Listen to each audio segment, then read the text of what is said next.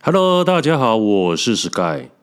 最近大家不知道有没有看到一则新闻，有一只狒狒哦，在桃园地区吵得沸沸扬扬，然后政府也出动了很多人力，哦，上百名的人力，经过了两三个礼拜还是没有抓到，而且考虑到这只狒狒就是它的兽性还在啊，怕它会攻击在地的居民啊，所以。很多人都想了很多方法，说到底要怎么抓到它，然后就有人提出说，那为什么不叫宠物沟通师呢？跟那个狒狒沟通啊，哦，让他说我们大家都在找他，很想他，就要赶快回来，不要到处乱跑了。而且看这些留言，不知道是在真心的想要办法解决，还是在冷嘲热讽这些宠物沟通师。于是我今天看到一篇文章，就有一个。就有一个宠物沟通师终于受不了了，然后在 PTT 发了一篇文章，我来念一下。他开始就讲说，身为一个合格又拥有专业证照的宠物沟通师，看到有这么多的推文质疑我们的专业，用你们的无知跟误解在冷嘲热讽，我只能感慨啊，台湾终究是个未开发的国家。人民的素养跟水准远远跟不上硬体的进步。你们不了解，不代表可以这样尽致的攻击我们的职业。每一份工作以及每一个每一位认真对待工作的人，都是值得被尊重的。其实，自从狒狒走失以后，我就多次经由电视上的照片跟他进行沟通。但首先，狒狒讲的是非洲的土语，我们之间有语言障碍。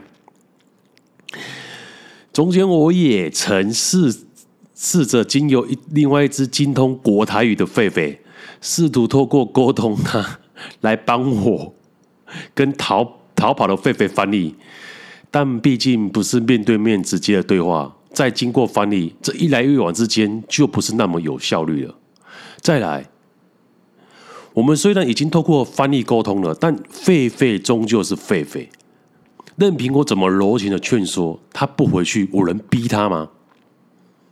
这是狒狒目前是躲在人类不容易发现的地方，他的诉求呢，就是不想回去，除非是被抓到，不然他是不会回去的。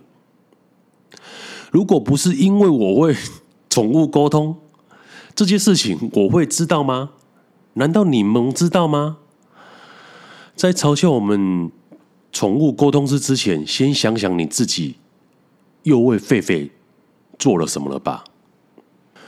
此篇文章一出，下面一堆网友在冷嘲热讽，我看了其实有点于心不忍啊，所以我几番思考下，我决定回复这个宠物沟通师。我就要跟他讲说：“哥啊，我认识你啊，你十年前 还是只懂得狗语、猫语的沟通师。这十年来，随着事业版图的发展，你们已经具备国际化跟全球化了。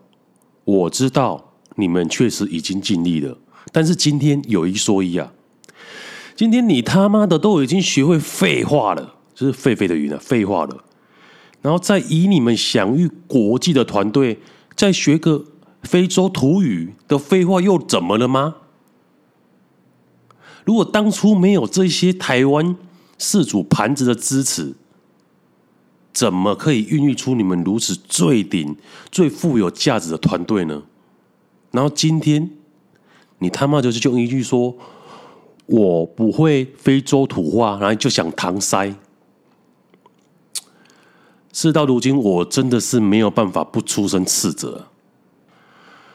最后，我还是发自内心的跟你呐喊，就说：今天呐、啊，这一只狒狒已经闹得全台沸沸扬扬了，你们现在还有脸出来说废话？你以为全台湾人都是废物做的吗？啊！